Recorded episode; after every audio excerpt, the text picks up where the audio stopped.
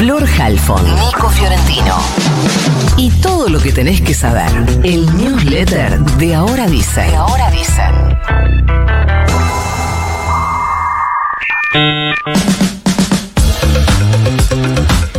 No te quiero asustar, pero Pero, vos sabés que desde que no vi venir la pandemia, te tengo que advertir de todas las situaciones Sí. del estilo.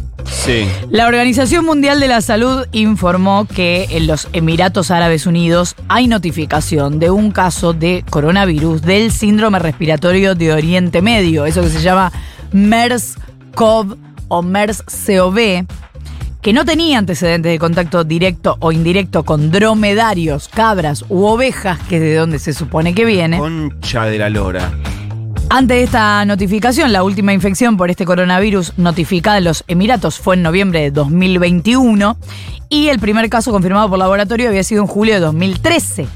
Desde entonces, los Emiratos informaron 93 casos de este MERS-CoV, incluido este caso actual, y 12 muertes asociadas. El síndrome respiratorio de Oriente Medio es una infección respiratoria viral causada por el coronavirus del síndrome respiratorio de Oriente Medio. O sea, es de la familia del SARS-CoV, ese que conocimos, que fue el que causó la pandemia de COVID, pero tiene otros orígenes. Los humanos se infectan por contacto directo o indirecto con dromedarios que son el huésped natural y la fuente zoonótica de la infección. Recordemos que son eh, infecciones que vienen de animales, pero la Organización Mundial de la Salud dijo que este MERS-CoV demostró la capacidad de transmitirse entre humanos y ese es el riesgo que se observa y lo que se cree que pasó acá, ojalá no avance.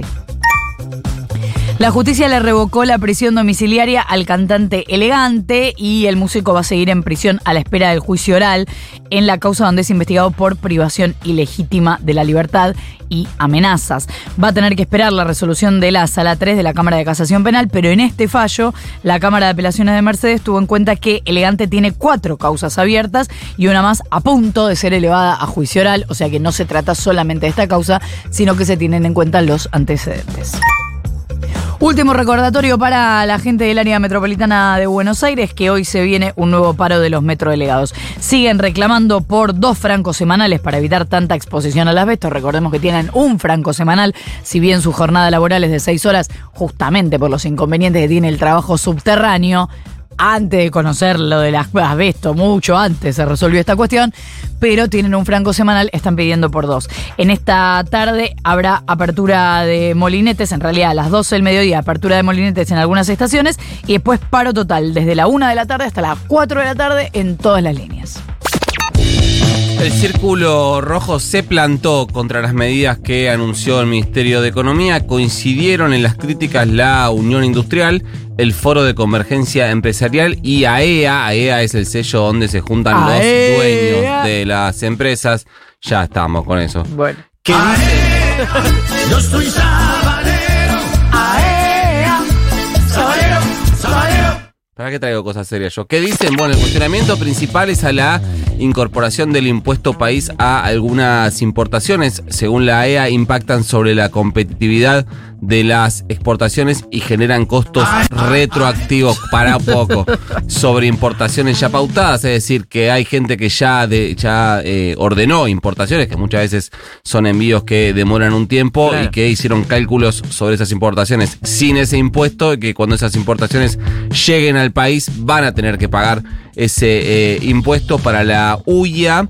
Eh, lo que dice la UIA es que es, eh, hay un sesgo antiexportador que genera distorsiones de precios que generan estos esquemas que impactan, dice, aleatoriamente en la cadena de valor. O sea, básicamente ya te avisan que todo esto se va a ir a precios en góndola. Igualmente, hay algo que plantea la UIA en lo que me parece que sí tiene un punto y es que el decreto del gobierno dice que en ese impuesto, que, o que ese impuesto, mejor dicho, no se va a aplicar a importaciones de insumos eh, medios y algunas materias primas para la elaboración de productos de la canasta básica, porque justamente lo que se busca es evitar que eh, aumenten los productos de la canasta básica, sobre todo los eh, alimentos. Pero ese listado de importaciones, es decir, las cosas que vos podés importar y que no van a tener que pagar el impuesto país, porque justamente son materias primas o insumos medios para la elaboración de productos de la canasta básica, no existe, no está todavía esa, esa resolución. Entonces no saben cuáles son las importaciones que están exceptuadas, por lo cual te aviso que eh, probablemente no en el mes de julio, pero que eh, sí en el mes de agosto, y probablemente esto va a ser ya em, pasadas las paso, em, la inflación de, em, de agosto, que vamos a conocer en septiembre, no va a ser un dato para nada positivo. Después de una eh, subida rápida y pronunciada, ayer cayó el dólar blue medio acomodándose a los precios de los dólares financieros que ya habían reaccionado positivamente a la baja a las medidas del Ministerio de Economía, como también, por ejemplo, lo, lo habían hecho los bonos argentinos. Ayer justamente les decía que había que poner en foco lo que pasara este martes con el dólar blue porque em, después del pico heavy que se había pegado el lunes en llegar a 552 eh, pesos, tenía que haber algún tipo de reacción respecto a la distancia con los dólares financieros, no suelen despegarse mucho. Bueno, ayer retrocedió 16 pesos y cerró a 536 pesos. Esa es la cotización con la que hoy ustedes que van ahí a las cuevas a comprar dólares ilegales van a conseguir el dólar blue. Por último, me dio, quiero decir esto, me dio un poco de pena, la verdad, ayer eh, Jorge Macri que salió a pedir un respaldo un poco más eh, manifiesto, contundente de Rodríguez Larreta a su candidatura.